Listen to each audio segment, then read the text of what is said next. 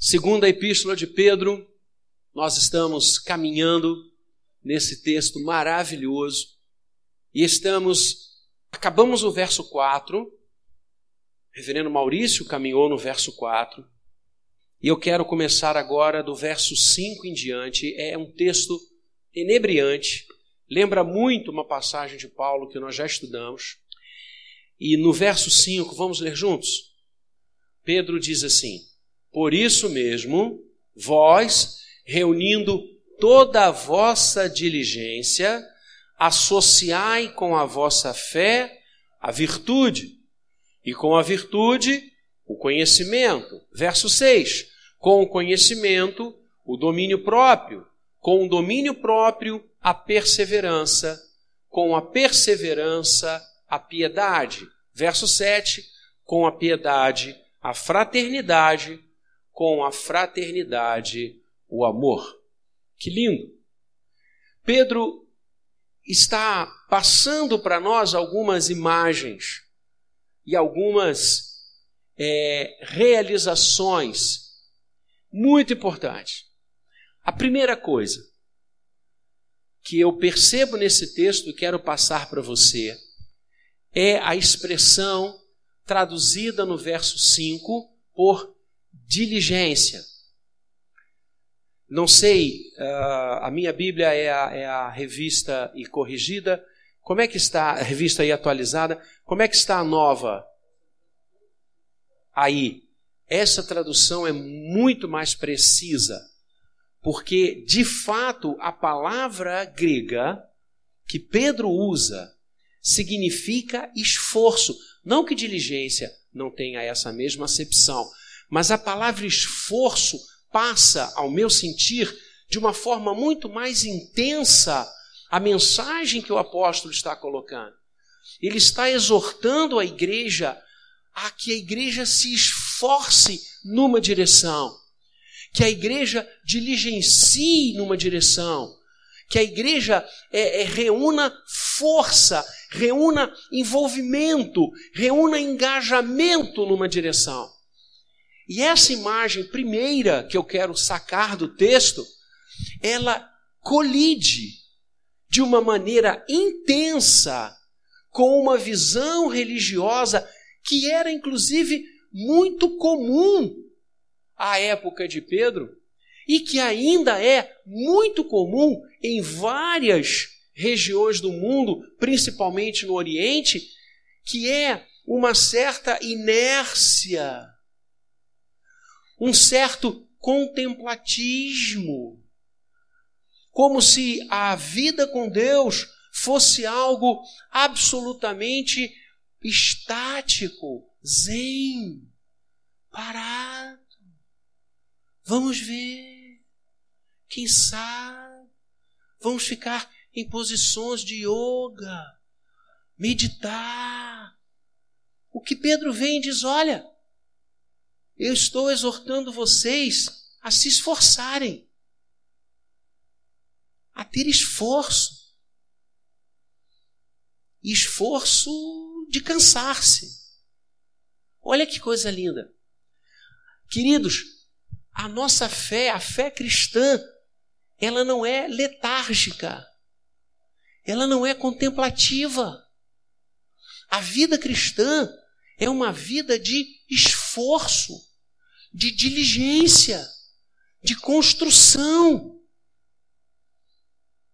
Esse é o primeiro ponto. Mas Pedro nos exorta a que nos esforcemos a quê? Pedro nos exorta a que diligenciemos para quê? E a sequência do texto diz: para que vocês associem, para que vocês juntem, para que vocês a, a, tragam no mesmo espaço. Associem com a vossa fé. E por que Pedro começa com a fé? E ele faz muito certo.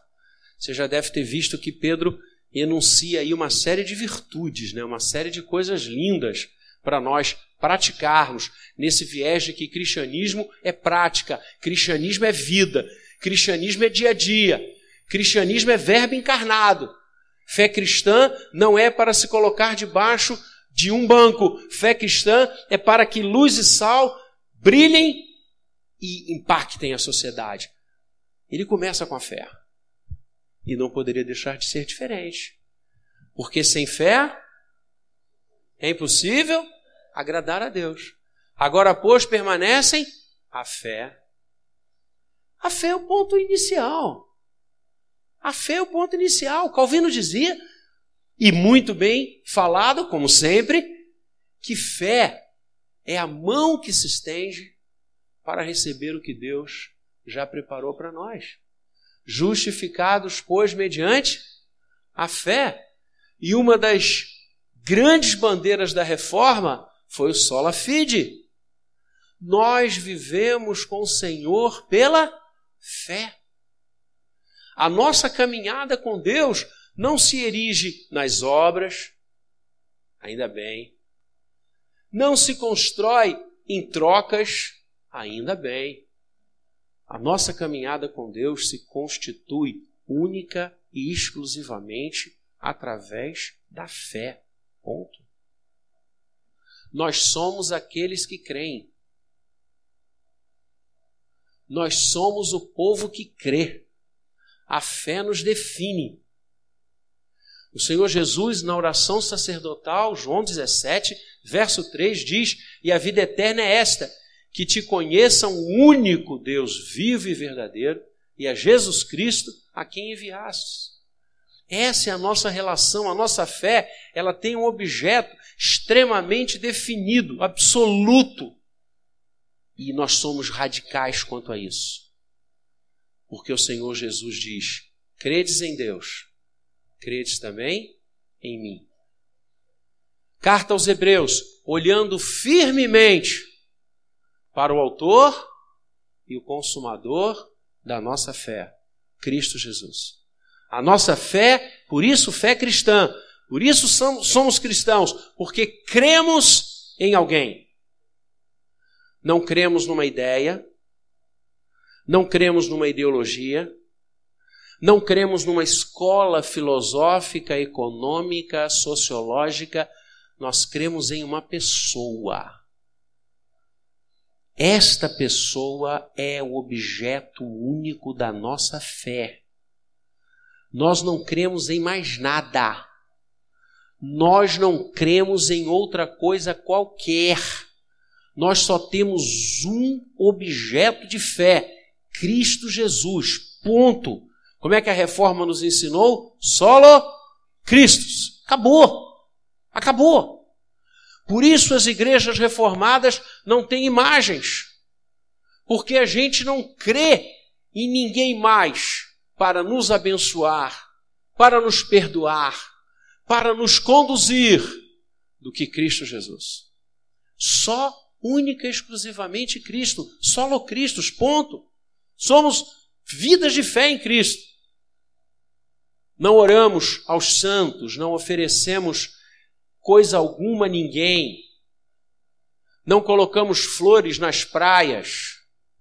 Aliás, temos que tirar é lixo da praia não estabelecemos quaisquer condutas de fé amparado, em, baseado em qualquer coisa, não damos cinco pulinhos para encontrar alguma coisa, não temos medo de chinelo virado, não levantamos da mesa quando o sal cai, nós não estamos adstritos a isso.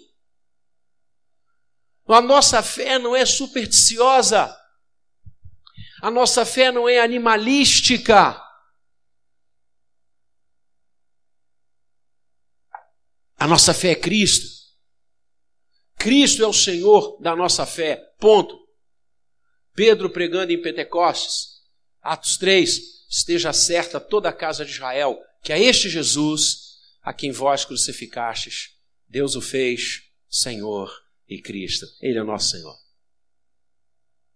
E nós não estamos debaixo de coisa alguma a não ser Cristo Jesus. Lembra do diálogo de Jesus com a mulher no poço? Em Sicar, João 4. Aquela passagem, ela é, é, é, é arrepiante. Aliás, que passagem dos evangelhos não é arrepiante? Que passagem. Jesus está sentado no poço, à beira do poço, chega uma mulher samaritana, ele olha para ela e diz: Tenho sede. E ela o indaga, dizendo: Como, sendo tu judeu, pede a mim, samaritana, água de beber? Porque os judeus e os samaritanos não se davam. Aí você lembra o que, que o Senhor Jesus diz para ela? Mulher, aquele que beber desta água, e certamente ele apontou para o poço, voltará a ter sede. Amanhã terá sede de novo, hoje ainda, mas aquele que beber da água que eu lhe der, jamais terá sede. É isso. Sabe por que, que nós não estabelecemos a nossa fé em santos, em crendices, em orixás, em mandingas, em quaisquer outras loucuras humanas? Porque não precisamos, a gente não tem mais sede, porque Jesus matou a nossa sede. Jesus matou a nossa sede. Eu não preciso andar com figa pendurada no pescoço para me livrar das más coisas, porque o meu Deus manda o bandido embora. O meu Deus manda o carro ficar parado onde ele já determinou para que ninguém morresse. O Senhor é quem cuida de nós. É isso. A nossa fé está em Cristo, unicamente em Cristo, e nós não precisamos de mais nada. Porque quem está em Cristo tem a água da vida, a água que quem bebe não tem mais sede. Por isso, Pedro começa com a fé, porque nós somos o povo da fé, mas a fé em Cristo. Em Cristo. Nada que não seja o Senhor Jesus, nada que não venha do Senhor Jesus, pode ser objeto da nossa fé. E aí nós somos radicais, sim. Porque Ele nos ensinou: eu sou o caminho, a verdade e a vida. E eu quero enfatizar isso e vou enfatizar até o Senhor me chamar ou voltar. Ele não é um caminho. Não, ele é um caminho, como Buda também é, como Confúcio também é, como o, a Kardec também é. Não, não, não, não, não, desculpa. Eu creio na palavra, só na escritura, eu sou reformado. E a palavra não diz um. Eu estudei grego. Ela diz ro, é singular. Eu sou o caminho. Eu sou a verdade. Jesus não é uma verdade. Não, Jesus é a verdade dos cristãos, como Buda é a verdade dos budistas, como fulano. Que discurso, discurso lindo nada, discurso infernal. Porque não há, tal qual não há outros caminhos, não há outras verdades. É contra a lógica. E aí não é um argumento só teológico, é um argumento de lógica. Você não pode ter uma mesma coisa que seja tão diametralmente diferente do que explicações em relação, por exemplo, à alma humana. Para nós, aos homens está destinado morrer em uma só vez, e depois disso, juízo. Como que esse texto bíblico se coaduna com a reencarnação? Não se coaduna. Então eu não posso dizer que Cristo é o salvador dos cristãos, como a reencarnação é a salvação daqueles que acreditam nisso. Isso é ilógico.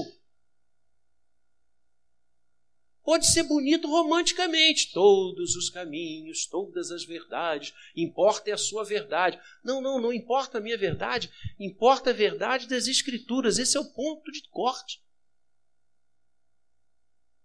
E aí somos radicais, sim que estamos lidando com vida eterna. Não estamos brincando. Não é falar de um placar de futebol. É falar da alma humana. Não vou dizer que vou matar, dar tiro, explodir quem pensa diferente de mim. Não. O cristão não faz isso. Mas o cristão é absolutamente cônscio daquilo que ele crê. Jesus é a verdade, ponto. Não há outras verdades. E tudo aquilo que sair de Jesus é mentira. É a lógica. Se A é a verdade, B, que colide com A, é mentira. Ou não é a verdade. E finalmente ele diz: Eu sou a vida. Eu sou a vida. E quando ele usa aqui a expressão vida, nós já falamos isso várias vezes, não é a expressão grega bios, que poderia ser a, a vida biológica, a vida de meses, anos, horas e dias. Ele usa zoe, que era uma expressão grega que significava a vida na sua intensidade, na sua exponencialidade. Não era a vida dos minutos contados, não era a vida do tempo, não era a vida do Cronos, era a vida que irrompia no Cronos e fazia coisas lindas. Jesus é assim.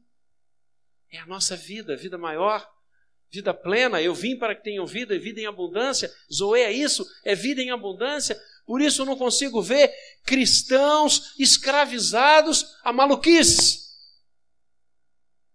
cristãos escravizados a mandingas. E você sabe que tem?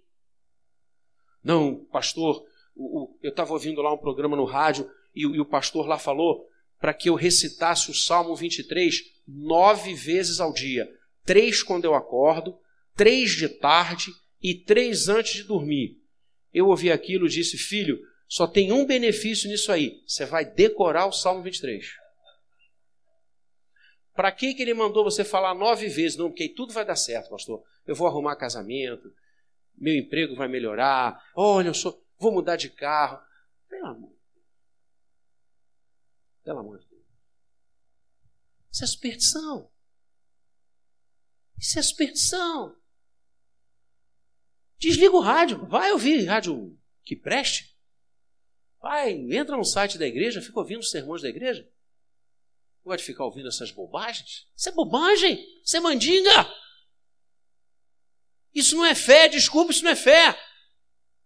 A irmã ligou, pastor, eu agora decidi, eu vou jejuar toda quinta-feira na hora do almoço. Aí eu falei, show, jejum é bíblico. Qual o motivo pelo qual a irmã está jejuando? Não, pastor, eu não sei, eu vou jejuar quinta-feira na hora do almoço. Você vai fazer regime. Porque o jejum, a Bíblia diz, tem que ter um foco, tem que ter um motivo. E outra coisa, querida, quando você estiver jejuando, não ligue para mim para falar. Bote água no rosto, bote perfume, porque ninguém precisa saber. Eu já fiz jejuns, eu, eu já fiz jejuns, por motivos absolutamente sérios. Nem minha mulher, nem meus filhos souberam que eu estava fazendo um jejum. É isso. Ué, A igreja evangélica vive um momento hoje de, de, de superstição. Parece uma, um bando de escravos. Cristo é a verdade. Para que, que eu preciso dessas coisas? São muletas. Não é por aí que o Espiritismo seja assim, eu, eu entendo. Bando de mentiras. Agora, a nossa fé, a fé em Cristo, que nos libertou, que ressuscitou, que venceu a morte, que dominou o demônio, eu agora vou ficar preso a uma série de. de, de... O que, que é isso? Voltamos aos tempos judaicos? Voltamos aos tempos judaicos? Onde você tinha que seguir 499 regulamentações, senão você não cumpria a lei toda? Voltamos a isso? Eu tenho alguém que cumpriu a lei por mim? Eu tenho alguém que ressuscitou por mim, eu sou livre. Foi para a liberdade que Cristo nos libertou. Gálatas 5:1. O irmão ligou para mim, reverendo, eu fico interessado, o povo gosta de botar para mim os negócios. É, reverendo, eu estou passando um momento muito difícil. Estava mesmo.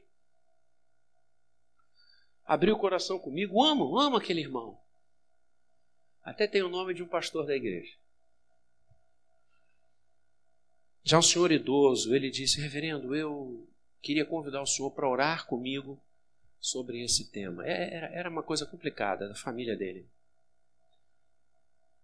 Eu disse, claro que orarei com você, pode ter certeza, a partir de hoje, eu estarei orando junto com você por essa questão.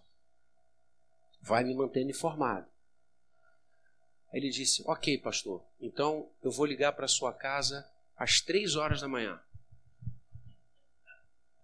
Aí eu, sério? Eu falei, mas você vai ligar três horas para quê? Você vai acordar o Alan, me acordar os netos? Qual é o. Não, só põe o seu celular perto do senhor. Eu, três horas. Eu falei, mas por que, querido? Não, porque me disseram que se a gente orar de madrugada, Deus resolve mais rápido. Tem gente que crê nisso. Tem cristão se deixando dominar por essas sandices.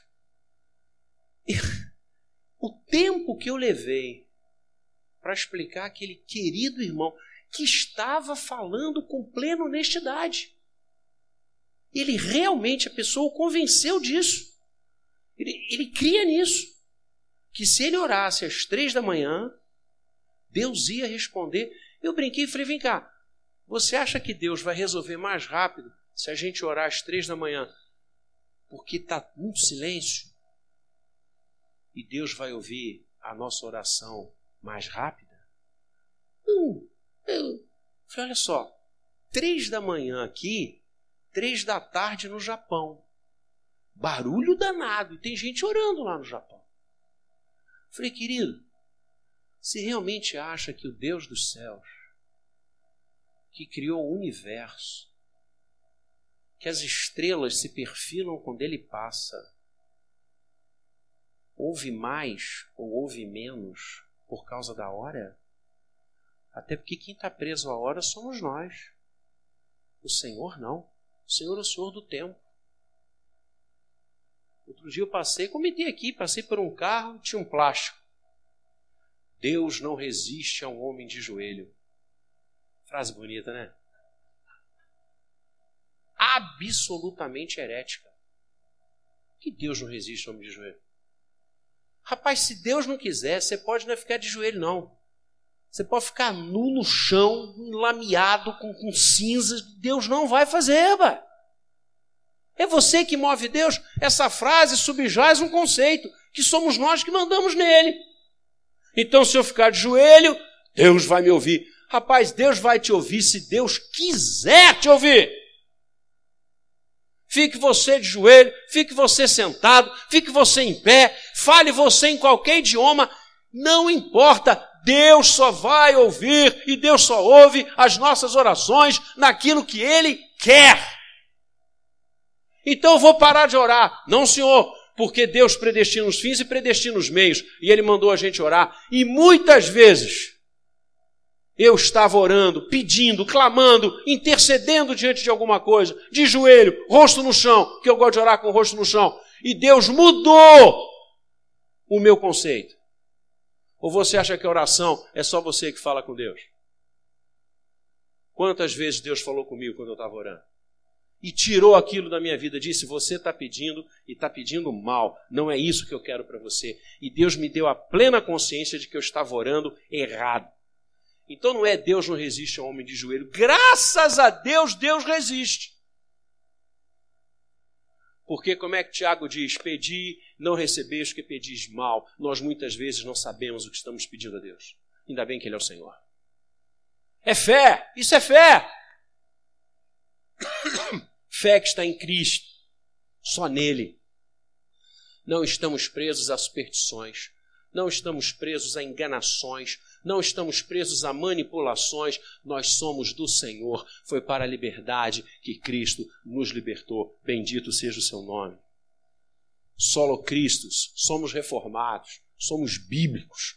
E Pedro diz: associem com a nossa fé, olha que lindo, associem com a vossa fé o quê? A virtude. Associem com a vossa fé a virtude. Oh, que coisa linda Pedro está dizendo aqui, ainda mais Pedro. Porque Pedro teve um início de apostolado complicado, né? Não foi fácil, não. Pedro desenvolveu no início do seu apostolado algumas práticas não virtuosas. Não virtuosas. A palavra virtude aqui significa procedimento bom. O que Pedro está dizendo, queridos, é que nós devemos associar, esforçarmos-nos para trazer junto da nossa fé um bom testemunho. É isso que ele está dizendo. Virtude aqui é bom testemunho. Ou seja, olha agora, presta atenção. Eu falava há pouco sobre a fé, e até fui bem duro aqui em algumas asseverações, mas eu não posso, por mais que eu saiba disso, por mais que eu creia nisso intensamente, porque é o que a palavra me diz, não considerar o outro. Abandonar o outro. A minha fé não pode matar o meu próximo. As minhas certezas teológicas não podem matar o meu próximo. Eu preciso associar com a minha fé um bom procedimento. E esse bom procedimento tem como primeira e última coisa o amor. Aliás, Pedro vai terminar esse texto falando que eu devo acrescentar o amor. Como eu tenho vivido a minha fé. Essa é a. Estou associando com a minha pureza teológica, com a minha certeza dogmática, um procedimento bom. Ou eu me coloco numa torre de marfim, lá de cima, e olho a podridão das pessoas e digo: que bom que eu não sou assim. Por isso, eu fiquei tão feliz quando, na quarta-feira passada, eu contei isso aqui, o reverendo Maurício, no final da reunião, lembrou de orarmos por aquele marginal. É isso. Isso é associar a fé com virtude. Isso é associar a fé com testemunho. Isso é olhar o outro e querer que ao outro chegue a fé que você tem. Como nós estamos nos relacionando? Virtude, que virtude nós temos demonstrado, queridos, no nosso dia a dia? Que virtudes! E me desculpem, depois até a gente apaga esse pedaço da gravação, mas eu quero contar uma coisa pessoal. Pessoal. Todos sabem que eu estou estudando, voltei aos bancos escolares. E no doutorado tem uma loucura de textos para você ler. Quem já fez doutorado aí sabe o que eu estou dizendo. É um tro de doido, é de doido, é de doido. Eu tenho que ler amanhã, até amanhã de manhã, às 9h20 da manhã, um pouco mais de 200 folhas. Já li algumas, faltam quase 60, que eu espero acabar hoje à tarde. Nem vou ver a vitória do Fluminense em cima do Flamengo, porque eu vou estar estudando de tarde para vir para o culto da noite. E eu preciso imprimir muitas coisas. São textos, textos, textos, textos.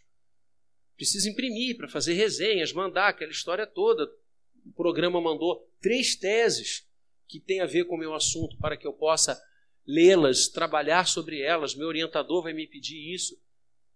E cada uma duzentas e tantas, duzentas e tantas. Eu tenho a impressora do Mackenzie na minha sala. Eu não posso imprimir ali? Claro, não sou diretor. Daí, não é para estudos do próprio Mackenzie? Olha, olha quanto argumento. Não, mas o meu doutorado é um doutorado pelo Mackenzie. Eu estou fazendo um doutorado para que eu sirva melhor o Mackenzie. Então eu vou usar a impressora do Mackenzie, afinal, isso é uma gota. Isso, é, isso não é nada. Filho,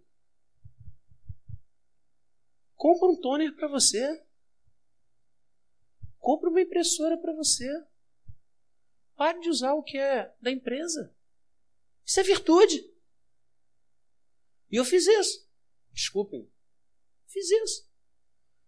O setor lá de, de, de, de, de material disse, mas disse, professor, eu não estou entendendo. Eu falei, olha, eu estou botando aqui uma, uma impressora B. Quando foram as minhas coisas, pedi para o cara botar lá no computador. Quando foram as minhas coisas, eu imprimo para cá. Quando foram as coisas do Mackenzie, eu imprimo lá. Ninguém entendeu. Sério. Teve coordenador entrando na minha sala e dizendo, mas Vladimir, para que isso? testemunho. Testemunho. Insignificância. 40, 50 reais. Não foi mais que isso. Mas eu estou usando agora uma coisa que é minha. Eu estou imprimindo, não usando o toner da empresa. Você já percebeu quanta gente leva coisas da empresa para casa? Ah, meu filho precisa de uma régua. Mas a empresa tem tantas réguas, uma só não vai fazer falta. Faz! Porque seu testemunho é uma coisa mínima, mas fiel no pouco, fiel no muito. Virtude. Pare de não de usar as coisas que não são suas. Alguém comprou por aquilo ali. Aquilo ali pertence a alguém. Seja pessoa jurídica, seja pessoa física, pare de usar o que não é seu. Isso é furto. Pare de usar o seu tempo de trabalho para ficar nas redes sociais. A empresa está pagando a você por X horas de trabalho. O que você fica no WhatsApp, no Instagram ou no Facebook não faz parte do seu salário. Faça isso depois que você sair da empresa. Olhe o seu tempo. Eu uma vez fui a Belo Horizonte fazer uma série de pregações lá. E o pastor foi me levar para conhecer um pouco Belo Horizonte, eu não conhecia. E aí passamos em frente a uma loja de material de construção linda, imensa. E ele disse: Olha, essa loja aqui é de um membro lá da igreja. Eu falei: Poxa, que legal. E a gente precisava, o pastor precisava comprar lá uns negócios, e aí nós estacionamos, entramos na loja muito bonita, e ele foi escolhendo os itens, e ele foi falando para mim, rapaz, mas aqui é tudo mais caro.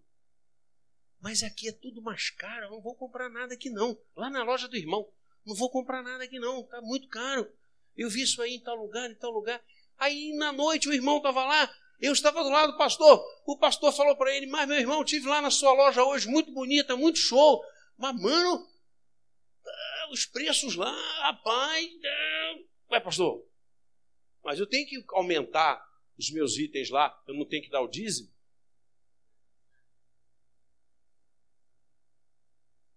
Eu ouvi isso. Eu ouvi isso. Virtude. Você acha que ter virtude é só não adulterar? Continue, você está certíssimo, mas antes fosse só isso. Virtude é tudo que envolva o seu testemunho, a sua vida.